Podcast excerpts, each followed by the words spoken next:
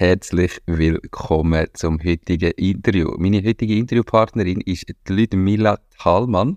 Sie ist Unternehmerin mit verschiedensten Projekten. Unter anderem im Moment ist sie Gründerin von Bidu. Das ist eine Matching-Plattform für Weiterbildungsangebote, die über LinkedIn funktioniert. Sie erzählt nachher sicher, wie genau. Sie ist aber auch Geschäftsführerin vom InnoPark, wo Integrationsmaßnahmen von hochqualifizierten Fachkräften macht und dort äh, der grösste Anbieter ist in der Schweiz. Ähm, es wird also sicher ein mega spannendes Gespräch. Hallo und herzlich willkommen zum Mach dein Ding Podcast. Erfahre von anderen Menschen, die bereits ihr eigenes Ding gestartet haben, welche Erfahrungen sie auf ihrem Weg gemacht haben und lade dich von ihren Geschichten inspirieren und motivieren, um dein eigenes Ding zu machen. Mein Name ist Nico Vogt und ich wünsche dir viel Spaß bei dieser Folge vom Mach dein Ding Podcast. Diese Podcast-Folge wird gesponsert von Palois, Trello, Tidycall und so weiter.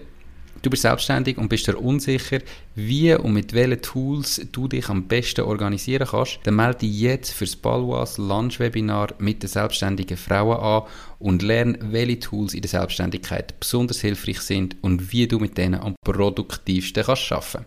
Mehr Infos zum Webinar am 9. Oktober findest du unter balwas.ch tools. Hallo Ludmina, schön bist du da, wie geht's dir? Hoi Nico, freut mich sehr. Äh, vielen Dank, dass wir dieses Gespräch führen miteinander. Das geht mir blendet, ausgezeichnet. Perfekt. Ich habe so zwei Sachen schon erzählt, die du machst. Ähm, mhm. Aber wir haben im, im Vorgespräch ja schon gesehen, du hast irgendwie eine Laufbahn, eine Karriere als Unternehmerin mit x Projekten. Mhm. Nimm uns mal mit, wenn hat das gestartet mit dem ersten Projekt, einfach so ein kurzer Abriss von deiner Laufbahn bis heute, bevor wir dann in die, in die zwei Sachen ein bisschen tiefer reingehen? Ich versuche tatsächlich, das kurz zu fassen, denn es hat schon recht früh angefangen, nämlich bereits in der Schule. Und zwar, ich bin recht bescheiden aufgewachsen. Also es hat immer an allen Ecken und Kanten gemängelt und ich habe immer nach Weg gesucht, um meine Wünsche mir auch zu erfüllen. Und irgendwann mit äh, 10, 10, 11 habe ich meiner Mutter ein Geburtstagsgeschenk machen und ich hatte Geld. Gehabt. Was macht man dann? Wie kommt man Geld? Da, wo ich aufgewachsen bin, ähm, sind die Umstände so gewesen, dass man noch kein Taschengeld bekommen hat als Kind. Okay, ähm, dazu mal habe ich in Russland gelebt, äh, vor äh, zwei, drei Jahren und Dort fahren die Leute S-Bahn und lesen in der S-Bahn. Heute sind alle mit dem Handy unterwegs und früher hat man eine äh, Zeitung gelesen oder eben gross, ein grosses Worträtsel gelöst. Und ich habe auf dem am Morgen Google schreiben und Zeitungen mit diesen äh, Sudoku und Kreuzworträtsel gekauft und habe sie nachher in der S-Bahn verkauft. Ich glaube, es ist so ein grauer Bereich. Es war nicht einmal legal, gewesen, aber auf jeden Fall habe ich ein paar Rubel dazu mal können verdienen und meiner Mutter ein Geschenk. Äh, Wie alt bist du damals? Gewesen? Ich bin 10, 11 und am Ende des Tages, es war echt ein Erfolgserlebnis, gewesen, es ist auch, es braucht auch recht eine Überwindung, gell? wenn du äh, als kleines, ich bin dazu mal recht introvertiert gewesen, als kleines Mädchen oder ähm, äh, vor den Leuten äh, anstehst und sagst, ja, bitte, das sind Kugelschreiber, sie kosten so und so viel, bitte kauf die. Äh, ich brauche Geld, oder? Es kostet recht eine Überwindung und äh, irgendwie mit jedem Waggon, mit, mit jeder Abteilung ist das besser gegangen und gegen Nachmittag hat mich mein Vater verwitscht. Er ist in einem von diesen Zügen gesessen, er ist nämlich nach der Arbeit heimgefahren. und so ist es recht eine kurze Geschichte. Nichtsdestotrotz habe ich genug ähm, Geld gehabt, um meiner Mutter ein Geburtstagsgeschenk zu kaufen. Also das ist mein erstes Projekt, Projekt gewesen, recht kurz, intensiv, aber ähm, ich habe einiges gelernt dabei, ja. Jetzt hat dein Vater dich verwünscht. Mhm. Ähm, was hat er denn gemacht? Also er hätte ja auch können fördern und sagen, hey cool, machst du das, mach weiter. Wie hat er reagiert? Schön wär's. Es war ihm auch sehr peinlich gewesen, oder? Weil er ist, ähm, er, er ist ein Botschafter gewesen äh, die Familie ist recht viel ähm, umgereist. Wir sind auch, ich bin auch recht international aufgewachsen, oder?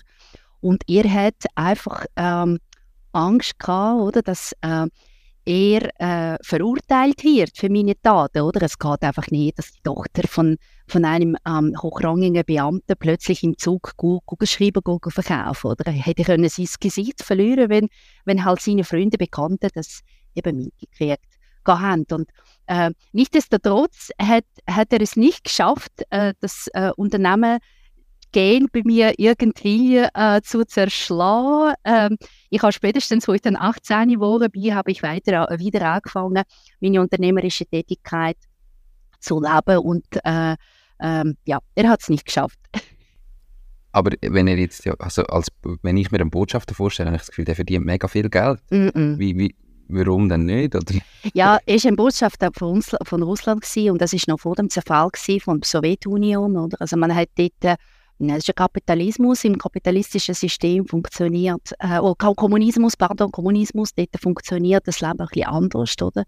Ähm, wir haben zwar sogar äh, einen Privatfahrer gehabt, wir haben nicht genug Geld gehabt, um uns Essen zu kaufen und haben ähm, müssen sogar ein Landstück äh, bei, bei so einem Kolchosebetrieb mieten, um eigenes äh, Hördöpfel zu pflanzen, damit wir im Winter etwas zum Essen haben. Das ist ein Teil vom System gewesen, ja. Mhm.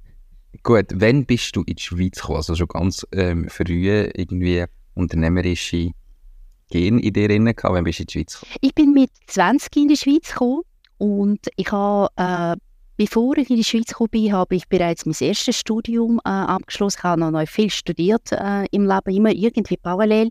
Das erste Studium war ein Medizinstudium. Also ich bin mit 20 als Ärztin in die Schweiz gekommen. Ich konnte weder, dürfen weder äh, beruflich äh, arbeiten noch äh, das Gleiche studieren wegen Numerus Clausus. Und wie bin ich in die Schweiz gekommen? Meine Mami hat geheiratet zum zweiten Mal. Meine Mami hat einen Schweizer kennengelernt, ihn geheiratet und da gab es die Möglichkeit, eben in der Schweiz die Ausbildung fortzusetzen, respektive ein neues Studium anzugehen. Das ist natürlich super exciting für, für, für einen jungen Menschen mit 20. Das wird für heute wahrscheinlich auch genau gleich ähm, alle machen oder ein anderes Land bereisen und Erfahrungen sammeln. Und Kaum bin ich da gewesen, nach einem halben Jahr habe ich mit damaligen Partner bereits die nächste Firma gegründet. Also ich habe das ja noch nicht dürfen, oder? Ich bin noch keine Schweizerin gewesen, bin ich längst einbürgert.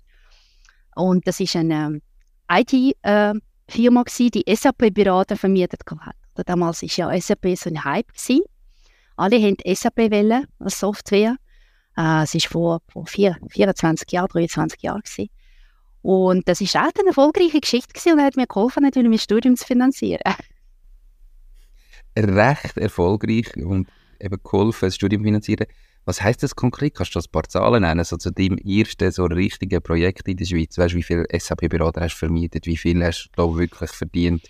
Warum ist es denn irgendwann, oder warum gibt es es heute nicht mehr? Oder was ist nachher passiert? Ja, genau. Also das ist so ein bisschen die Tendenz bei mir. Ich verliere relativ schnell das Interesse, wenn es plötzlich anfängt gut zu laufen, dann muss ich weiterziehen.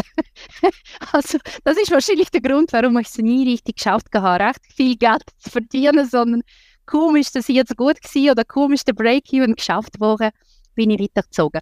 Nein, das sind, ähm, weißt, wir sind sehr fair gewesen, dazu mal mit dem damaligen Partner. Wir haben einfach, äh, bin sehr gut im Netzwerk gewesen, äh, ich habe gute Kontakte gehabt und wir haben vor allem SAP-Beratenden ähm, eine Möglichkeit gegeben, weißt, zu einem Projekt zu kommen und haben einfach einen Teil von dem Stundensalär, irgendwie 5 oder 10 Franken zurückbehalten, um die Sozialabgaben zu zahlen und so, dass ein paar Franken nach dem Schluss vorig bleiben. Oder? Also im Prinzip haben wir eine klassische Personalvermittlung, Personalverleih äh, gemacht. Ich weiß noch, ich habe noch einen Kredit aufnehmen bei der Bank, äh, um die Bewilligung zu haben, sind 50 oder 100.000 Franken sogar gewesen. Ein Vermögen für mich dazu mal, oder?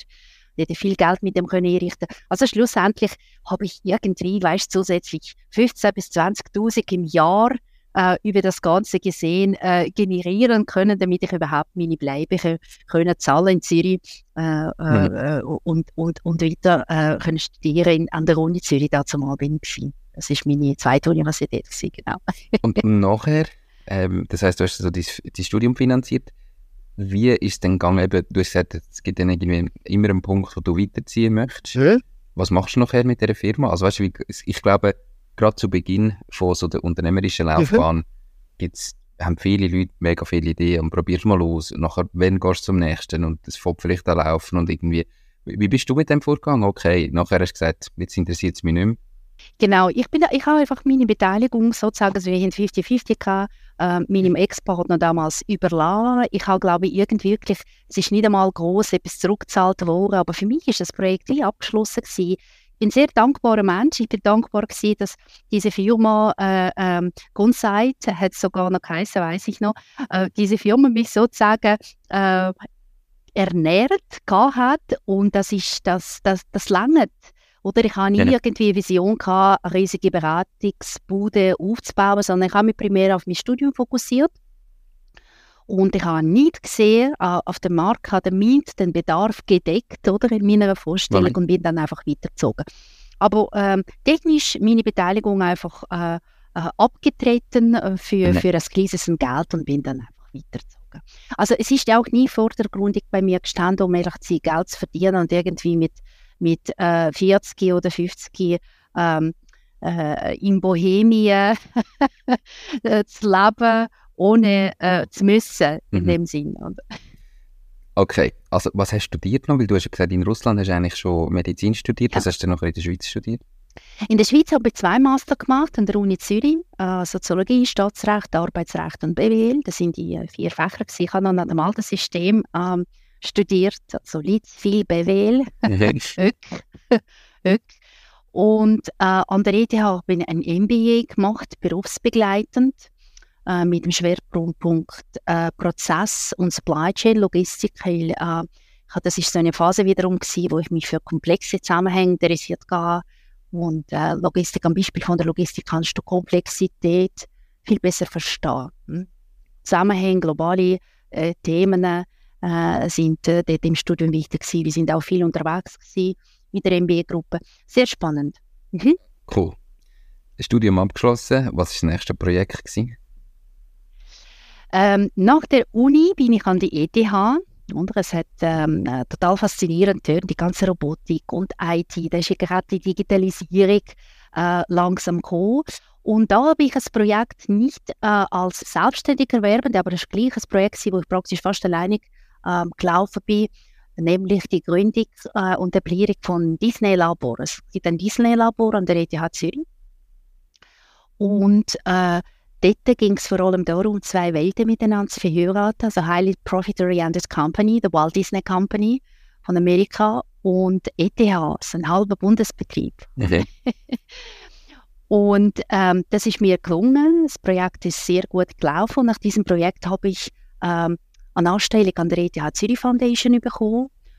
Und äh, parallel habe ich in verschiedensten Projekten involviert E-Commerce, Kosmetikverkauf online. Da habe ich mit der Freundin so einen Online-Shop aufgebaut. Also irgendwie habe ich eigentlich äh, schon immer, wenn, wenn du mich fragst, ist mir gar nicht bewusst gewesen, parallel eine Anstellung gehabt, oder eine Aufgabe, wo ich tatsächlich auf dem Payroll auch im Unternehmen war und parallel immer wieder irgendwie so Projekte aufgeleistet, wo ich mich äh, können leben Jetzt sind wir wieder der Sprung zu heute. Ähm, mhm. eben verschiedenste Projekte. Jetzt bist du einerseits Geschäftsführerin bei InnoPark ähm, und eben so dein neueste Projekt, das neueste Baby ist Bidu. Ähm, okay. wir mal zuerst, bevor wir dann Bidu annehmen, so als Startup, mhm. äh, wo der Fokus ist heute noch, was machst du bei InnoPark? Wie hast du das aufgebaut? Wie ist das entwickelt? Erzähl mal die Geschichte. Mhm. Also eigentlich ist die Geschichte ähm, an der Uni noch, respektive der, die, die Intention oder der Wunsch, Menschen zu helfen, und zwar Menschen, die äh, sehr gut ausgebildet sind. Also es sind viele Kollegen und Kolleginnen an der Uni, ähm, äh, gewesen, wo wir nach dem Abschluss wirklich Mühe haben, einen Job zu finden dachte, das kann wie nicht sein, oder sind äh, hervorragend qualifizierte Leute, oder? Und äh, es kann nicht sein, dass sie so Mühe haben, überhaupt äh, auf dem Arbeitsmarkt Fuß zu fassen. Und dort ist eigentlich schon bereits diese Intention entstanden. Und äh, ich muss sagen, ins Unternehmen bin ich ähm, äh, als Mitarbeiterin eingestiegen, als Geschäftsleitungsmitglied. Dazu mal, die Stelle schlicht und einfach ganz klassisch ausgeschrieben gewesen, vor ein paar Jahren. Und ich bin als CEO und Finanzchefin eingestiegen und habe mich einfach hochgearbeitet, bis ich wirklich auch Unternehmensbeteiligung können, ähm, äh, haben. Und heute bin ich sozusagen einerseits habe ich eine wichtige äh, operative Rolle, äh, nebst dem eine strategische Rolle natürlich. und bin, bin auch Miteigentümerin, also durch die ganze Bandbreite eigentlich. Da muss ich mit dem Corporate Governance selbstverständlich aufpassen, oder dass mhm. das ähm, noch ähm, äh, richtig alles gemacht wird. Und das ist, das ist eigentlich die Geschichte, auch die Ausstellung ist aus einem Need entstanden, oder aus einem gesellschaftlichen Need und Innopark schafft mit hochqualifizierten Fach- und Führungskräften, die tatsächlich wirklich Mühe haben, aus eigener Kraft, aus dem einen oder anderen Grund, eine Stelle zu finden. Heute immer noch, obwohl ein Fachkräftemangel herrscht, äh, mhm. sagt man, gibt es immer noch Menschen, die Unterstützung brauchen. Wie groß ist die Firma heute? Was sind so mhm. die grossen Standbeine? Ähm, Gibt es verschiedene Geschäftsmodelle, die ihr anbietet oder ist es wirklich vor allem die Integration? Mhm. Also heute sind wir ähm, 45 Mitarbeitende, wir haben acht Standorte.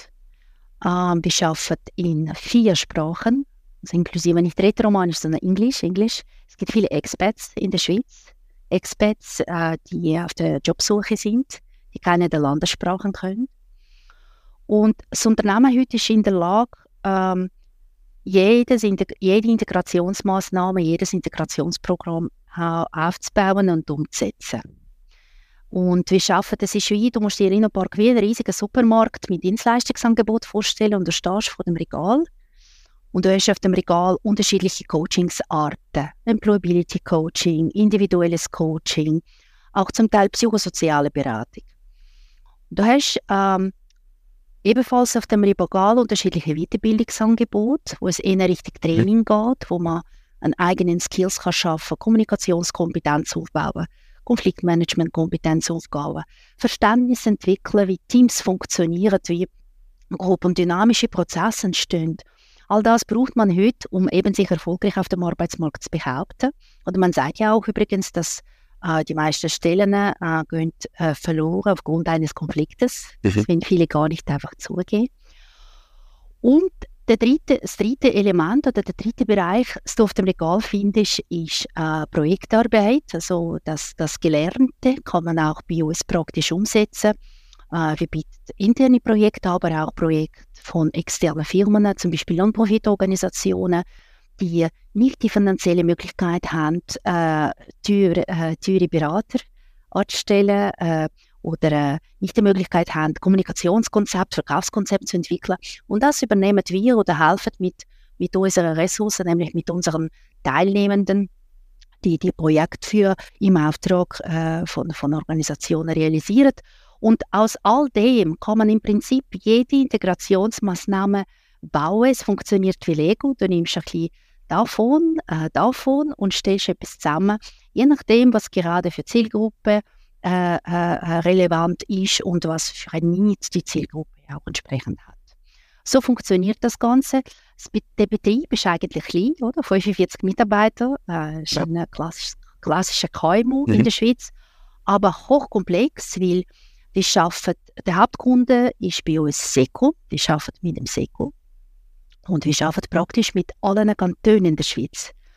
Und wir sind sozusagen mitten in diesem föderalistischen System der SECO hat ähm, die eine Vorstellung, jeder Kanton ein bisschen, äh, eine eigene Vorstellung. Und dann gibt es noch einen privaten Markt, ähm, der ebenfalls entsprechende Dynamiken hat. Oder? Also das Umfeld ist sehr komplex, ähm, und, aber auch extrem spannend. Aber das lenkt er nicht. Jetzt, ja. du, du, hast so ein komplexes Unternehmen und gleich eben, ich meine, es, es KMU 45 Mitarbeiter, das würdest ja die allermeisten als hey, mega erfolgreiches Unternehmen und Unternehmerin anschauen.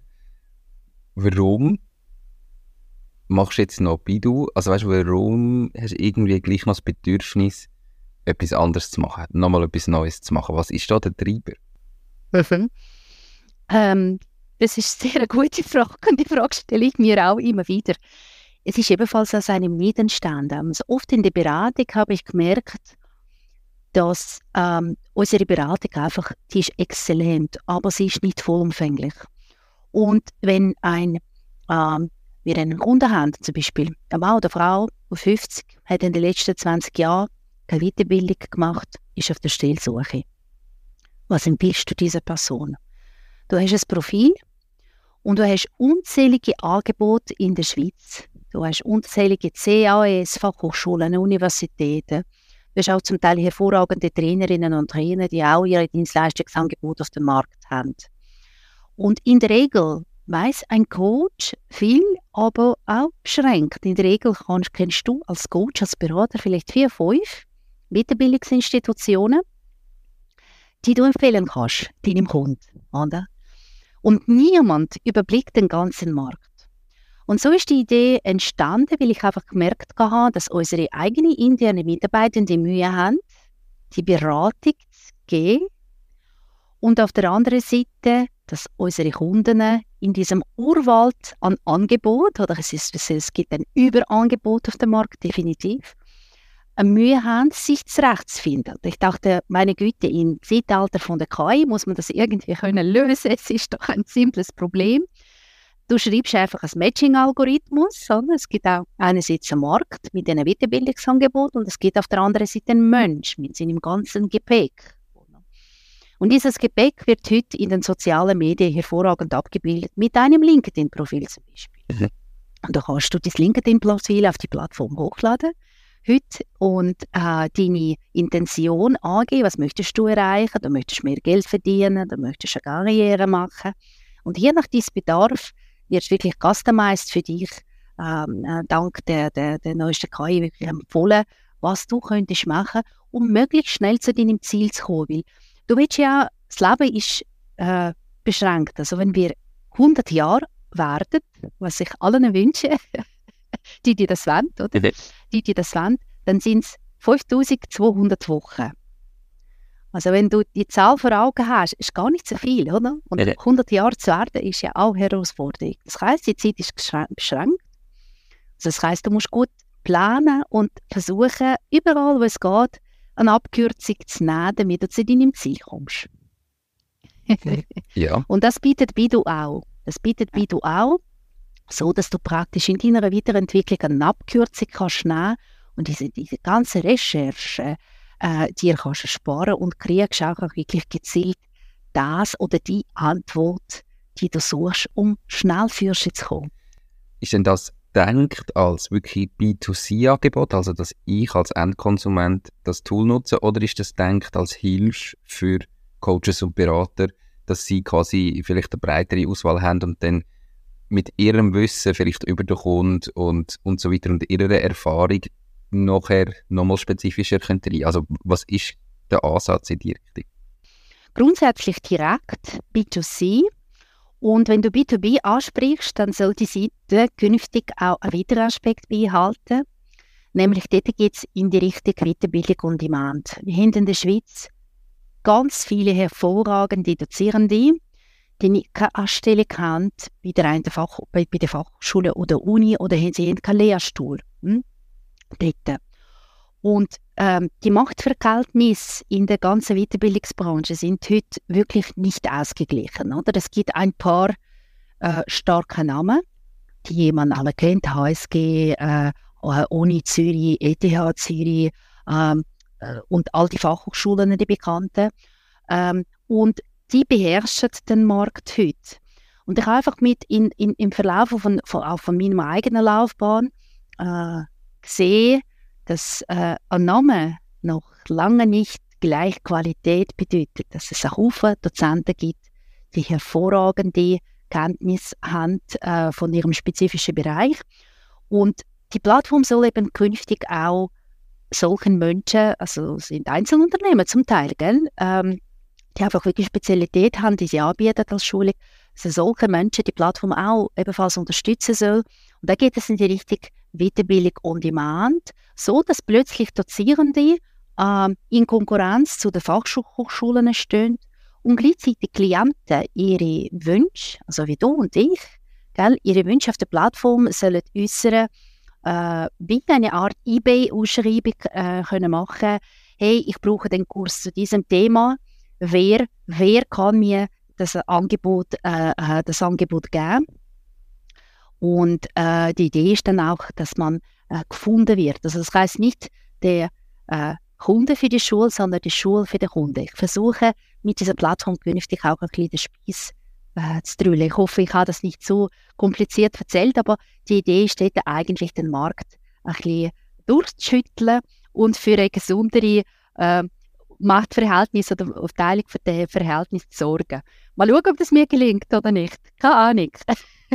Die Podcast-Folge wird gesponsert von der Care for IT. Care for IT ist nicht nur ein wachsender, moderner IT-Dienstleister mit einem coolen, jungen Team, sondern setzt auch auf Nachhaltigkeit.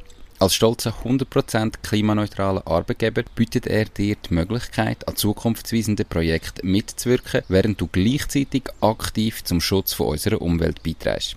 Profitier von tollen Benefits, coolen Team-Events und einer inspirierenden Arbeitsumgebung und werd Teil von einem Team, wo sich für eine nachhaltige Zukunft einsetzt. Du bist Support Engineer, IT-Projektleiter oder System Engineer? Dann bewirb dich jetzt unter www.careforit.ch/jobs. Wie weit bist du denn da jetzt, eben, wenn du sagst, mal schauen, ob es dir gelingt und mal schauen, ob es erfolgreich ist? Mhm. Wann hast du gestartet? Wie ist der heutige Stand? Jawohl. Also wir haben die Plattform ähm, im Januar ist das erste Gespräch gewesen, ähm, von der Idee. Im Januar dieses Jahres. Also es ist wirklich sehr schnell gegangen. Im Januar dieses Jahres habe ich mit ein paar Kollegen auch von Innopark, ähm, die bei uns arbeiten, und auch externen Leuten angefangen, die Idee zu diskutieren und habe praktisch ein Proof of Content gemacht, äh, gefragt in meinem Freundeskreis, Netzwerk, hey, was meint ihr, braucht es die Welt? Braucht die Welt wieder eine neue Plattform? Es gibt doch genug Plattformen, auch Weiterbildungsplattformen äh, gibt es in der Schweiz, etwa drei oder vier. Und äh, dort hat es alles angefangen und schwuppdiwupp ähm, haben wir jetzt äh, das erste MVP, das ist der Minimum Value Product, das ist noch kein Sales Product. Also bis jetzt wird nur noch investiert und Geld ausgegeben. und die Testphase, sie soll bis Ende Jahr laufen. Äh, wir sammeln jetzt Erfahrungen, wir versuchen möglichst viele Leute auf die Plattform zu bringen. Äh, wir schauen, äh, können, wir tracken, wirklich rekordet alles, jede Bewegung auf der Plattform, schauen, was nutzen tatsächlich die Leute, um möglichst ein gutes Angebot am Schluss zu haben. Und äh, wenn der Test bestanden wird bis Ende Jahr, also das, was wir erwarten, so und so viele Leute auf der Plattform, die Nutzung ist gut, dann würden wir äh, all die Babykrankheiten, die es im Moment noch gibt, äh, eliminieren und äh, richtig ein Businessmodell daraus machen und richtig Verkauf gehen. Das ist der Plan. Das ist doch ein super Plan. Du hast jetzt gesagt, also vor allem ist der super Plan eben, dass der wirklich am Markt testest und mit Kunden testest und nicht irgendwie einfach jetzt zwei Jahre entwickelst in deinem stillen Kämmerli und nachher mit etwas rauskommst und ganz viel Geld brauchst und niemand will am Schluss. Was habt ihr euch da für Gedanken gemacht? Also erstens hast du so gesagt, ja, das muss doch einfach sein. Wir haben ja künstliche Intelligenz oder irgendwie alle und eben alle Weiterbildungsangebote plus ein LinkedIn-Profil plus quasi noch so meine Intentionen, meine Ziele, wo ich kann eingeben, was suche ich überhaupt. Und nachher soll es so einen Algorithmus geben, der zack ein Matching macht. Äh, äh, das klingt so einfach, aber ist es so einfach? Oder was kostet so etwas? wie, wie viel wie viel kostet und wie gehst du auch vor? Ich meine, du kannst ja selber nicht Software entwickeln oder so einen Algorithmus schreiben. Was ist da nachher dein Vorgehen gewesen? Okay, ich habe die Idee. Kannst du mal so wirklich Schritt für Schritt durch so die, die grossen Schritte durchnehmen, wie du das jetzt angegangen bist? Gerne. Also ich muss ganz ehrlich sagen, ich habe glaube noch nie im Leben gerade sofort eine Lösung im Ärmel gehabt, wenn eine Idee im Kopf ähm, hatte oder ein Dienst äh, äh am Start war es ist wie so eine Art wie eine Kettenreaktion. Und ich glaube, du zeugst auch irgendwie, wenn du begeistert bist von etwas, die richtigen Leute an, plötzlich tauchen in deinem Leben so Individuen oder du fängst einfach an, darüber zu reden. Es, ist, es funktioniert ähnlich, wenn, wenn du in Zürich zum Beispiel eine Wohnung würdest suchen, oder? Es ist, ein Ding der Unmöglichkeit, eine bezahlte, bezahlbare Wohnung in, de, in der Stadt zu finden. Und wie gehst du in der Regel vor? Du fängst an, darüber zu reden. Du erzählst allen, hey, Leute, ich suche in denen und denen, in, dem, in diesem Kreis eine Wohnung. Und das Gleiche auch mit deiner Business-Idee. Ich glaube, was einfach wichtig ist, dass du keine Angst darfst haben, das ist wirklich der erste Schritt, dass jemand dir die Idee klaut. Ja? Weil in dem Moment, wo du anfängst, öffentlich darüber zu reden, also öffentlich ist es immer, wenn mehr als zwei Personen Bescheid wissen, oder besteht die Gefahr, dass jemand dir die Idee schnappt. Ist mir auch schon passiert. Ist okay. Also damit musst du wie ähm, äh, können, können leben. Und dann redest du drüber und dann plötzlich sagt der eine oder andere, du, ich kenne da aber einen Softwareentwickler, willst du nicht mal mit ihm reden? Und durch die Gespräche mit mehreren Leuten aus unterschiedlichen Branchen, plötzlich äh, konstituiert sich ein Team, plötzlich hast du einen Haufen Spezialisten, äh, die sich begeistern lassen, weil alle verstehen, viel Geld kann man damit nicht verdienen. Natürlich brauchst du gewissen, gewisse Mittel, du kannst nicht ähm, so etwas mit Zero Franken realisieren, oder? Und du setzt dir einfach dein Budget, stellst es dir vor und sagst, okay, wie viel Geld bin ich bereit auszugeben und zu verlieren, also ohne Aussicht auf Erfolg. die Zahl musst du dir setzen. Und bei den einen Menschen sind es vielleicht 100 Franken, bei jemandem, der ein bisschen vermögender ist, sind es vielleicht 20.000 Franken. Oder? Und innerlich sagst du dir, okay, es kann sein, dass das ein Top äh, wird äh, werden, oder? Aber es kann sein, dass ich einfach mir diesen Luxus gönne, verzichte halt zwei, drei Mal auf die Ferien für die nächsten zwei, drei Jahre und gönne es mir ähm, you never know. Hm? Also vom Budget her, das Budget, das ich setze, äh, das sind wie Sankkosten, oder? Äh, ich stelle es mir vor, ähm, was, welcher Betrag, wie viel würde es mir wenig wehtun, um die Gelder quasi auszugeben, auch ohne Aussicht auf Erfolg. Und wenn, wenn du die Größe nicht definiert hast, fängst du an, nach Leuten zu suchen. Und heute arbeitet übrigens ein internationales Team an diesem Projekt. Also wir haben Software Developer in der Ukraine, die hockt im Kiew. Ich habe heute am Nachmittag gerade die nächste, nächste Sitzung, einen Workshop mit denen, wo wir die aktuellsten Statistiken werden durchgehen. Und du kannst so Startups wirklich, ähm, glaube ich, nur, also vor allem wenn es um die Softwareentwicklung geht, ähm, nur finanzieren, wenn du zumindest äh, diesen Early Stage äh, internationale Angebote an Software Developer nutzt. Im Übrigen auch, wenn du Schweizer Unternehmen mit der Entwicklung für das Spiel äh, beauftragen. Die meisten von denen kaufen nachher im Ausland Zumindest die Arbeit. Teile, ja. Ja, genau, es ist bekannt, oder? Natürlich ist die Intention, dass ich versuche immer den lokalen Markt zu unterstützen mit meiner unternehmerischen Tätigkeit, oder? Ich auch inklusive Gemüseeinkauf schaue ich, dass ich im Umkreis von 20 Kilometern möglichst ähm, kann, äh, lokale Bauern zu unterstützen. Aber es ist hilfreich, vor allem wenn du nicht weißt, wie es weitergeht, dass du wirklich die Kosten möglichst tief, tief setzt und nachher alle Marketingmaßnahmen, sonstiges, das passiert schon in der Schweiz, oder? Dass die Wertschöpfungskette lokal möglich, möglich bleibt. Das ist das Vorgehen. Und ich, ich muss sagen, wirklich im Januar habe ich noch kein, Ende vom, kein, kein Licht am Ende vom Tunnel äh, äh, gesehen. Und so durch die Zusammenarbeit, durch dein eigenes Netzwerk, ähm, kommst du zu, zu, zu, zu deinem Team. Hm? Du hast gesagt, du musst dir ein Budget machen. Mhm. Ähm, wie hart ist die Zahl in deinem Fall? Also weißt, ich, ich sage jetzt, häufig ist das Problem, ich mache mir jetzt das Budget und ich sage, hey, so viel bin ich bereit auszugeben. Und auf dem Weg merke ich, es kostet mehr, aber gleichzeitig sehe ich ja Fortschritt. Und dann ist ja mega Gefahr da, dass ich halt die Grenze einfach immer nach oben schiebe. Weißt du, ja. weil ich ja merke, hey, aber es geht ja vorwärts und dann tue ich halt noch mal mhm. ein bisschen mehr investieren. Weil wenn ich jetzt mal sage, ich habe mal 20'000 investiert und nachher sind es nochmal 5'000, dann mhm. sehe ich ja nicht die 25, sondern dann sehe ich nur mhm. die zusätzlichen 5. Weil, wie du sagst, Sandkosten, die 20 sind eh weg. Und dann nochmal 5 mhm. und nochmal 5. Und plötzlich habe ich 50, 100'000 Franken investiert. Ja. Das ist ja so Gefahr. Wie, wie gehst du mit dem um? Wie hart ist die Zahl? Und wenn du sagst, okay, wenn wir das Ziel nicht erreicht haben, mit dem Geld ist einfach fertig, oder wie machst du das, um das zu verhindern? Weißt, ich habe natürlich ähm, also eine Luxussituation privat, das heißt, ich habe kein Kind, habe Familie, ich habe das einzige, das einzige Lebewesen, um das ich mich muss kümmern das ist mein Hund.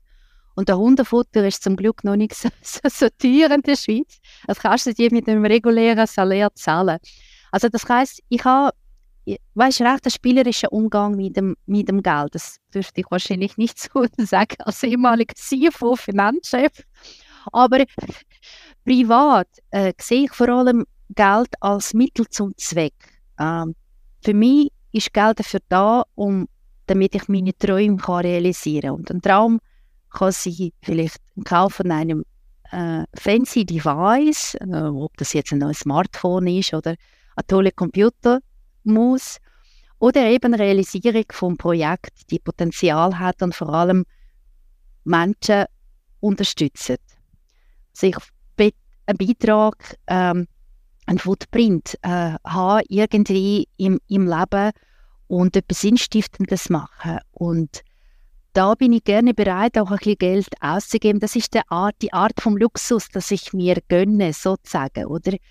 Ähm, und deswegen, ähm, natürlich muss ich meine Kosten decken, aber alles, was übrig bleibt, häufig diese Mittel nicht auf, sondern ich setze sie, sie schaffen dann wieder. Also das Geld ist wie eine Energie, die immer im Flow ähm, muss sein und ich mache das halt mit der Realisierung von solchen Projekten und nicht beim Kauf von Aktien oder Obligationen etc. Oder jeder sucht für sich wie so ein bisschen ähm, äh, eine, andere, eine andere Geschichte.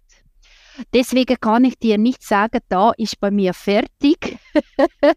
Aber auch ich muss sagen, ich lebe ja auch von Monat zu Monat und bin darauf angewiesen, dass jeder Monat etwas auf, der, auf das Lohnkonto kommt, damit ich meine Rechnungen kann zahlen kann. Also ich bin auch heute äh, immer noch nicht so vermögend, dass ich mir extrem viel Spaß kann leisten Aber eben, wie gesagt, das Vermögen ist, ist nicht einfach vordergründig. Oder? Mhm. Sondern also im Gegenteil, es ist natürlich einfach immer wieder investiert in Projekte und das eine funktioniert mhm. einmal und dann bringt es wieder zurück mhm. und das andere funktioniert halt nicht und gibt dir dann nichts Finanzielles zurück, aber ganz viel Learnings, mhm. hast etwas ausprobiert. Also es ist wie Hobby und Luxus und ich meine, Richtig. wenn man noch das Boot im, im, im Zürichsee hat oder so, kostet das auch ganz viel Geld und ist das Hobby und dein Hobby ist halt vielleicht irgendwie so ein Projekt zu realisieren. Ähm, und vielleicht werden sie ja dann erfolgreich, wer weiß. Okay. Ich finde es aber gleich jetzt noch so eine spannende Frage von aufgewachsen im Kommunismus, mhm. also deine ersten Jahre, ähm, wo du ja auch gesagt hast, oder irgendwie, du hast kein Geld gehabt, du hast deiner Mami etwas schenken und dann ist es wirklich so, deine ersten Gehversuche als Unternehmerin sind ja wirklich auch finanziell getrieben gewesen. Mhm. So dann irgendwann der Wechsel in Kapitalismus, wie ist das eben, gerade so mit dem, im Umgang mit dem Geld? Weil ich glaube, das funktioniert ja ganz anders. Im Kommunismus wächst es ja wahrscheinlich auch so auf, dass du eh jeden Monat für Monat hast. Also es gibt ja gar keine Möglichkeit, gross etwas auf die Seite zu tun. Weißt? Es ist übrigens, ich glaube, das ist die, eine von der grössten Abergläube, oder zumindest glauben, dass äh, Menschen im Westen. Ja, ja erzähl. Äh, so früher. also auch dort ähm, im Kommunismus gibt es ähm, eine gewisse Marktwirtschaft und der Mensch bleibt ein Mensch, egal in welchem System. Auch im Kommunismus gab es Güter, vielleicht nicht Güter, die man mit Geld hat können kaufen, die rar sind und jeder hat versucht, die zu haben. Man hat dann einfach andere Privilegien gehabt, eben zum Beispiel ein Privatfahrer oder ähm, einen Zugang zu bestimmten äh, Einrichtungen, Museen oder ähm, Restaurants, wo man sonst nicht reinkommt, oder? sondern nur mit einem Parteibillett äh, sozusagen. Also dieses Menschliche kannst du einfach nicht denken. Ich glaube, es ist utopisch zu glauben, dass wir in der Lage wären, äh, als Menschen Gesellschaft zu schaffen, wo alle gleich sind. Es sind nicht alle gleich. Mhm. Ähm, und äh, weil nicht, nicht alle leistet auch gleich. Also das heißt, ähm, es ist die Idee an sich eigentlich äh, sehr, sehr spannend, oder? Also, dass wir einfach alle Güter nehmen, die es gibt in einer Gesellschaft und alle schön gerecht, möglichst gerecht verteilen tun, oder? Aber es wird nicht funktionieren, weil es wird äh, immer jemandem, mindestens jemandem geben, der ein bisschen mehr in irgendetwas will haben als die anderen. Und wenn das der Fall ist, dann bricht das System zusammen. Es braucht nur eine Person, die ein bisschen mehr will haben als die anderen. Und ähm, deswegen, es liegt nicht in der Natur äh, des Menschen, eigentlich auch gesundes Kapitalismus aufzubauen. Es ist fähig, was erzählt wird, oder? Äh, weil am Schluss werden diejenigen, die äh, die Macht haben und in der Partei sind, am Schluss haben sie mehr mhm. als der Rest. Also diese Share, die gibt es in jeder Gesellschaft auch in, im Kommunismus genau gleich. Im Kapitalismus sind einfach andere Güter, die gehandelt werden. Mhm. Also das heißt, im Kapitalismus ist es halt einfach komplett nahezu auf Geld reduziert, mhm. oder? Wo halt einfach Richtig. das Geld ist quasi dann das, was ausmacht, ob du ob dir etwas kannst leisten oder nicht. Und im Kommunismus sind es eben so unterschiedliche Faktoren wie eine Parteimitgliedschaft oder was auch immer, wo dazu führen, dass du vielleicht mehr oder weniger hast. Und damit du in eine Partei reinkommst, musst du vielleicht irgendetwas anderes geleistet haben. Also es ist halt einfach nicht einfach der eine, die Reduktion auf eins Gut, nämlich Geld, sondern mhm. mehrere Sachen, die du dann irgendwie musst kombinieren musst. Aber das heisst genau. ja eben auch, Geld, wenn ich gleich nochmal auf meine Frage kann kommen, ist nichts, was du mhm. kannst anhäufen kannst. Oder es bringt dir nichts. Und äh, habe ich das richtig verstanden? Im Kommunismus bringt dir, kannst du nicht Geld anhäufen und du wirst vermögend und reich. Und kannst dir noch ja, mehr leisten. Ja, auf der anderen Seite kannst du vielleicht eine bessere Wohnung haben oder auch ein Ferienhäuschen. Das sind halt die Benefits, so dass du am Schluss halt nicht direkt mit Geld, aber gleich ein komfortables ähm, Leben im Luxus, also es gibt auch im mhm. Kommunismus einen Luxus, kannst du leisten, oder? Aber auch, auch früher also Parteimitglieder und mein Vater und meine Familie, wir sind privilegiert gewesen, wir haben kein Geld gehabt, wir haben das auch im Ausland nicht können leisten, oder? Aber wir sind privilegiert gewesen, weil wir haben können reisen. Mhm. Ja, zumal haben wir einen eisernen Vorhang gehabt, gell? Also das heißt, man hat einfach äh, nicht können das Land verlassen. Und ich konnte es können, weil mein Vater als Botschafter geschafft hat. Und schon alleine durch diese Tatsache bin ich ganz anders angeschaut worden, auch in der Schule oder im Kindergarten. Äh, richtig wie, wie, wie so ein, so ein äh, halbgöttliches Wesen schon fast. Oder wow, du gehst ins Ausland, wow, erzählst. Oder äh, wie sehen die Menschen dort aus? Es ist ganz ein anderes, äh, ganz ein, und plötzlich merkst du dann auch, hey, durch diese Goodies, ähm, sehen dich die anderen plötzlich als etwas Besseres wie sie. Ja. Also das heißt, es ist nicht der Vermögen, das Vermögen, das heißt, die Familie hat einfach genug Ressourcen, um etwas zu kaufen, sondern einfach andere Themen, die plötzlich relevant sind. Aber der Mensch bleibt der Mensch. Ja, und das heißt einfach, dass der Kapitalismus quasi in dem Fall mit dem Geld einen, einen Wert geschaffen hat, wo man das irgendwie einfach kann traden und im Kommunismus ja. hat man das vielleicht eben, du hast dann irgendwann plötzlich eine Ferienwohnung gehabt, weil du ganz viele Sachen gemacht hast, aber du hast nicht können sagen, ich muss so viel Geld sparen, dass ich sie kann leisten, sondern es ist mhm. auch nicht so klar und definiert gewesen, oder? Sondern es ist halt irgendwie mal, ich muss probieren und vielleicht gibt es plötzlich etwas, aber vielleicht auch nicht.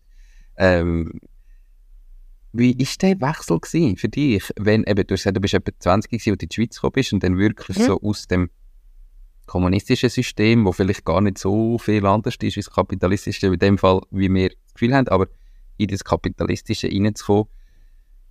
Wie war das für dich? Gewesen? Also äh, schwierig. Ähm, schwierig und ich habe mehrere Jahre gebraucht, um es zu verstehen, wie es hier läuft. Und ich habe versucht, ich habe ganz klassisch angefangen, weil als studierter Mensch oder ich habe viele Bücher gelesen, sehr gut bin in der Schule gewesen. Ich habe angefangen Staatsrecht zu studieren an der Uni Zürich. Ich habe mir überlegt, okay, wie, was ist der Weg, um die Gesellschaft möglichst gut zu verstehen, wie sie tickt. Da habe ich mich bewusst für die Studiumfächer entschieden, äh, wie Soziologie und Staatsrecht. Ich habe die, die in der Schweiz gruppendynamische Prozess, die Kultur verstehen. Und die, um die Kultur zu verstehen, musst du ganz klassisch die Bundesverfassung lesen. Du musst eigentlich de, de, de, die Grund, die Basis, oder die Bundesverfassung in der Schweiz, das Rechtssystem in der Schweiz gibt die Basis äh, von, wie Menschen da ticken. Das ist so tief im Blut verankert. Das wirst du nicht glauben, aber eine Bundesverfassung sagt sehr viel aus darüber, wie Menschen funktionieren. Und ich habe mich mit so staatsrechtlichen Themen auseinandergesetzt, wie, wie das Ganze, wie die Wahlen stattfinden, wie der Bundesrat aufgesetzt wird, ähm, wie all die äh, Initiativen funktionieren, wie, äh, wie funktioniert die Demokratie in diesem Land. Und so nah dies nah habe ich mir dieses theoretische Wissen aufgebaut und irgendwann den Match gefunden mit dem, äh, mit dem gesellschaftlichen. Oder? Das ist mein Weg gewesen. Aber ich habe wirklich tatsächlich drei, vier Jahre gebraucht, bis ich verstanden habe, äh, wie, äh, wie, wie es funktioniert hier gesellschaftlich. Ich glaube sofort, hast du das Gefühl, deine Art und Weise, aber eben wie du mit dem Geld umgehst, wie du mit deinem Projekt umgehst, eben, dass du irgendwie einfach halt noch etwas machst und dass das noch sehr viel von deiner Kindheit und von dem Kommunismus drin okay. hat. Eben, ich, ich sage jetzt als Schweizer ist die Tendenz natürlich viel größer, dass wenn ich mir jetzt etwas aufbaue, dann wollte ich auch einen Profit daraus haben. Oder dann geht es ja. mir nicht darum, dann wollte ich vielleicht für die Zukunft vermögender werden oder was auch immer. Ist das bei dir schon noch sehr aus dem Kommunismus prägt? Ja, definitiv. Ähm, wobei, ähm, das heißt für mich eigentlich auch Unternehmertum, oder? Weil, weil, weil ich Geld nicht unbedingt anhäufen möchte, sondern die einfach im Flow, Flow haben.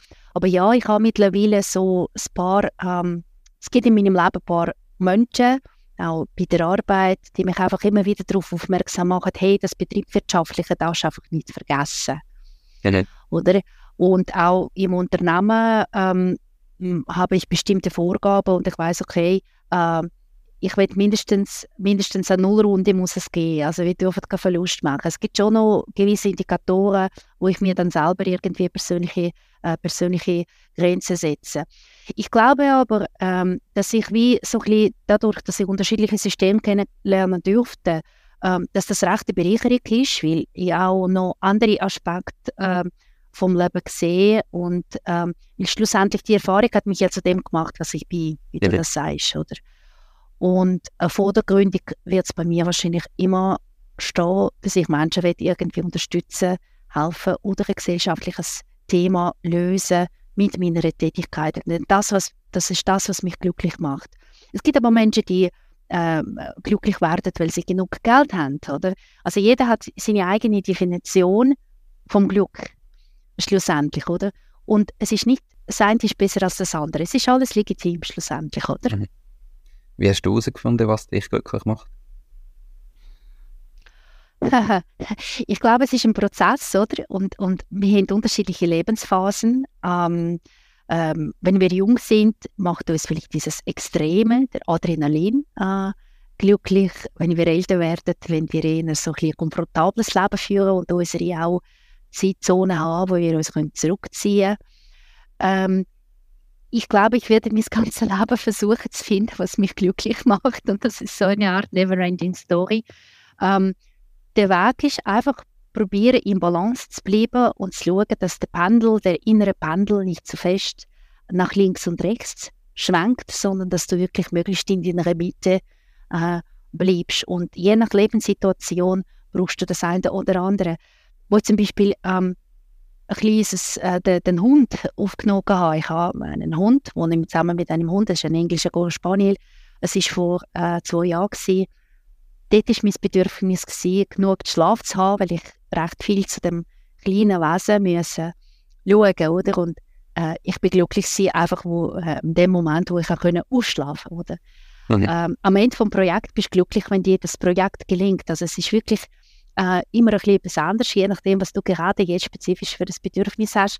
Heute Morgen hat mich das Gespräch mit dir glücklich gemacht, weil ich mich einfach extrem darauf gefreut habe, von unserem Austausch. ich hoffe, das ist immer noch so, auch wenn das Gespräch Absolut. ist. ein mega spannendes Gespräch ähm, und für mich immer wieder mega spannend, in welche Richtung das, das manchmal geht während dem Gespräch. Eben, wir sind ein bisschen abgedriftet vom Unternehmertum her zu ganz spannenden, grösseren Diskussionen und Themen probiere wieder so ein bisschen retour ähm, auf Bidu. Mhm. Du hast gesagt, es ist im Moment ein MVP. Kann man mhm. denn den schon nutzen und was ist denn schlussendlich euer Geschäftsmodell? Eben, du hast gesagt, es gibt Leute, die sagen, äh, Ludmilla, Betriebswirtschaft nicht vergessen, irgendwie müssen wir Geld verdienen. Wie sieht denn das Geschäftsmodell aus von Bidu? Mhm. Also im Moment sind ganz verschiedene Möglichkeiten angedacht, oder dass wir, wir werden wahrscheinlich, äh, die Plattform ist online, das ist, äh, die Plattform heißt äh, bidu.ch. Bidu übrigens heißt Be Educated, also auf Englisch übersetzt B E E D U, Be Educated. Bidu.ch, die Plattform ist online, da sind wirklich alle herzlich eingeladen, das mal auszuprobieren und ich freue mich auf die Rückmeldungen auch, vor allem wenn etwas nicht gut läuft, oder, weil dann kann man das entsprechend verbessern. Und es sind verschiedene Businessmodelle, die angedacht sind. dass vor allem äh, geht so ein richtig Mitgliedschaft. Wir wollen auch in der Zukunft einem Bewertungssystem schaffen, wo Kunden können auch Schulen, Institutionen oder auch Trainerinnen und Trainer bewerten. Und gleichzeitig ähm, äh, soll die Plattform nachher auch gewisse Werbe durch Werbemaßnahmen äh, können, können existieren. Mitgliedschaften für Institutionen haben wir uns angedacht. Ähm, wir streben nicht primär das Ziel, jetzt zum Beispiel nach jeder nach jedem Verkauf ein bestimmtes Prozent vom Umsatz zurückzubehalten. Das ist, ja, das, ist das System, was funktioniert für die meisten, für die meisten Plattformen heute, oder? Das heißt, man geht zuerst eine Partnerschaft mit einem Institut, mit einer Institution an und sagt, okay, also wenn du über meine Plattform ähm, ein Angebot verkaufst, kriege ich 10% oder 5% darf ich vom Umsatz behalten. Das ist nicht das Ziel. Das Ziel ist eigentlich vor allem der maximale Nutzen für die User, B2C, zu generieren und nachher mit Werbemaßnahmen, mit Bewertung, ähm, einen gewissen Umsatz zu, zu erwirtschaften. Mhm. Wir werden auch einen Shop einrichten, also Online-Angebot. Ähm, sind jetzt stark am Kurs. Jetzt gerade in der Corona hat man sehr viele E-Learnings entwickelt. Viele Dozierende haben hervorragende Konzepte können, können umsetzen in dieser Zeit. Und wir wollen dort auch vor allem auch am Marktplatz schaffen, vor allem für Kleinanbieter, weißt, bis hin zu ähm, äh, eigenen Landingpages, sodass der Trainer und Trainer oder Dozentin, Dozent gar keine eigene Webseite mehr braucht, sondern wirklich einen Marktplatz überkommt äh, auf der Plattform und kann so äh, seine, äh, die Angebote verkaufen.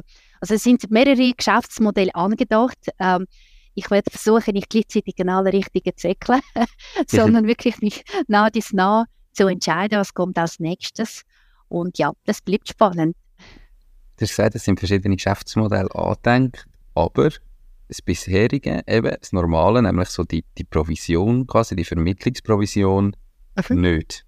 Okay. Warum habt ihr euch ganz gezielt gegen das, ich sage jetzt Geschäftsmodell entschieden, wo heute ja das ist, wo funktioniert, wo heute das ist, wo eigentlich läuft und gesagt, nein, wir machen etwas ganz anderes? Weil es keine Innovation mehr ist. Also im Prinzip, ähm, das ist, das ist ausschlaggebend gewesen, weil das schon bereits existiert und das mhm. machen viele. Und ich glaube, ähm, der Sinn und Zweck ist auch nicht unbedingt nur 15 das zu wiederholen, was die anderen machen, sondern vielleicht versuchen, äh, den anderen Weg zu gehen. Oder vielleicht ist das keine gute Idee, ich weiß es nicht, aber ich glaube fest daran, dass da, wo der Markt bereits sehr gesättigt ist, also da macht es wirklich Sinn, noch ein Angebot, noch ein Angebot zu kreieren. Also wenn wir schon bereits 25 Erdbeerjoghurts auf dem Regal haben, dann müssen wir nicht noch einen 26. produzieren. Vielleicht machen wir dafür Erdbeer und Rhabarber oder irgendetwas anderes, mhm. einfach ähm, zum schauen, was der Kunde, was, was der Kunde schlussendlich braucht. Abgesehen davon, wenn du nur zahlende Kunden auf deiner Plattform hast, äh, dann bist du nicht authentisch, dann repräsentierst du nicht den Markt, sondern du repräsentierst nämlich nur deine Kunden. Mhm. Und das ist der Grund. Wir wollen alle Weiterbildungsangebote automatisch auf der Plattform haben, ohne dass sie etwas dafür zahlen müssen. Auch die großen Anbieter, die auf der Plattform sind, die müssen keine Franken ähm, zahlen, um einfach in unserer Datenbank erfasst zu werden. Mhm. Sondern der Marktplatz, also der Mindest, die Mindestfläche, wird einfach so angeboten, weil, weil man in dieser Branche ist. Und so schaffen wir natürlich den maximalen Mehrwert mhm. für den Kunden. Weil der Kunde kann sich darauf verlassen, dass nicht nur zahlende Anbieter auffindbar sind, sondern ähm, alle oder möglichst alle. Mhm. Das ist ganz eine andere Fläche. Also wir haben heute mit dem MVP äh, etwa gleich groß, äh, sind wir gleich groß in Bezug auf Angebot wie etablierte Plattformen, äh, die zum Teil recht groß sind und poten also potente auch ähm, äh, Gönner, respektive Investoren im Hintergrund hat, wie Orel Füssli zum Beispiel. Oder? Mhm. Also Plattformen, die seit äh, 10, 15 Jahren existieren auf dem Markt, die haben ungefähr jetzt äh, es geschafft, in ein paar wenigen Monaten äh, gleich große Datenbank aufzubauen wie etablierte Anbieter, die seit vielen Jahren in der Branche unterwegs sind. Nur alleine mit dem MVP, oder? Mit dieser Strategie. Mhm. Einfach eben, weil ihr sagt, hey, sie müssen eh nicht zahlen, also gibt es keinen Grund, warum dass wir nicht drauf sind und so könnt ihr euer genau. Angebot sofort extrem breit machen im Richtig. Vergleich zu diesen, die halt sagen, ja, damit du auf die Plattform kommst, musst du etwas zahlen oder mir etwas ja. abgeben und wir müssen zuerst den Deal aushandeln und wenn wir den Deal haben, dann können wir irgendwie genau. dein Profil aufsetzen. Mega spannend. Ähm, was ganz konkret hast du für Ziel gesetzt bis Ende Jahr? Du hast gesagt, das ist jetzt eben die MVP-Testphase mhm.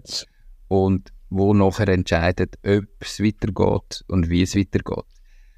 Was muss bis Ende Jahr passieren, dass du sagst, mal, wir machen weiter?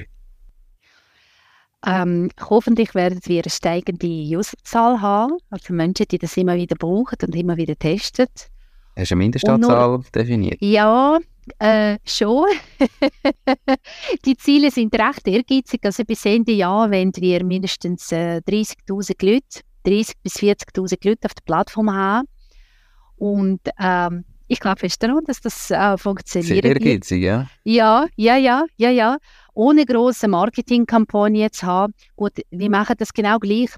Gleich wie viele andere, nämlich äh, wir versuchen mit ähm, äh, Google Ads, mit, mit dem Ranking einfach auffindbar äh, sein. Und es gibt ein paar technische Tricks, die ich nicht unbedingt verraten will, wie man es schafft, so oberst dann nachher bei der Suche gefunden zu werden. Das ist dann der Task von, von, von unserem Programmierer. Aber ja, tatsächlich, also der Markt ist schlussendlich, glaube ich, der ähm, schärfste Richter.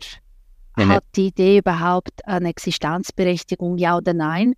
Und wenn keine, dann, dann ist es so, dann werde ich das halt akzeptieren ähm, und sage, ja, das war ein schönes Projekt, gewesen, aber ähm, was kommt als nächstes? Ich bin aber heute immer noch zu 99% davon überzeugt, dass das aufgehen wird. Gut. Und wenn jetzt jemand so abschließend, ähm, fast abschließend, wenn jetzt jemand eben sagt, er hat zugelassen, er will das gerne mal ausprobieren, er will mal schauen, wie das aussieht, was für Weiterbildungen ihm vorgeschlagen werden, ähm, wo kann er sich da anmelden? Der kann einfach auf die Webseite gehen, bidu.ch, b e e, -E du, äh, du.ch und es einfach ausprobieren. Los also zwei E oder B-E-E-D-U.ch. Ja. Richtig. Ja. Ganz genau, ganz genau. Wird natürlich sonst auch verlinkt in den Show Notes, wer das Video schaut, unterhalb vom Video ähm, und auf der Webseite www.mach-ding.ch. Dort, Schön, ähm, also einfach gut reindrücken, um mal zu schauen, wie das aussieht. Ludmilla, jetzt abschließend, ähm, mit deiner ganzen Erfahrung, was sind deine drei Tipps für Neugründerinnen und Neugründer in der Schweiz für ihr eigenes Ding? Mhm. Mutig sein. Das Leben besteht nicht nur darum, einfach vom Lohn zu Lohn zu leben und ähm, klassisch, wir werden sehr schnell alt, das Leben geht sehr schnell vorbei. Ich bin jetzt 43, ähm, es fühlt sich immer noch wie 25. Mut. Dann glaube ich, wenn man nicht bereit ist, Verantwortung zu übernehmen, dann soll man das lieber lassen. Weil ähm, Unternehmertum geht wirklich Hand in Hand mit diesem Wunsch, respektive mit der Tatsache, dass man dann nachher die Verantwortung auch trägt für sein eigenes Leben, respektive sogar die Familie muss ernähren, ein gewisses Einkommen generieren, Verantwortung. Und schlussendlich, ich glaube, alles, was wir tun, darf uns Freude bereiten, nämlich Spaß ist ein wichtiger Faktor. Also das heißt, dass äh, man unbedingt auch den Aspekt nicht da vergessen und auch kleine Erfolg muss unbedingt feiern, äh, sich vielleicht nicht gerade von Beginn an ehrgeizige Ziele setzen, sondern Ziele, die man dann auch erreicht, weil dann hat man auch Freude daran und hat auch wiederum die Motivation, um weiterzumachen. Perfekt. Äh, drei Tipps kann ich nur unterschreiben. Ähm, hey, Ludmila, merci viel, viel mal für deine Zeit, für das mega spannende Gespräch. Ganz viel Erfolg weiterhin mit all deinen Projekten, die noch entstehen in Zukunft. Und dir noch ganz einen schönen Tag. Vielen herzlichen Dank, Nico. Hat Spaß gemacht. Das wünsche ich dir auch. Viel Erfolg für deine Projekte auch. Danke viel, viel mal. Mach's gut. Tschüss. Ciao, ciao. Du auch. Tschüss. Das war es auch schon mit dieser Podcast-Folge.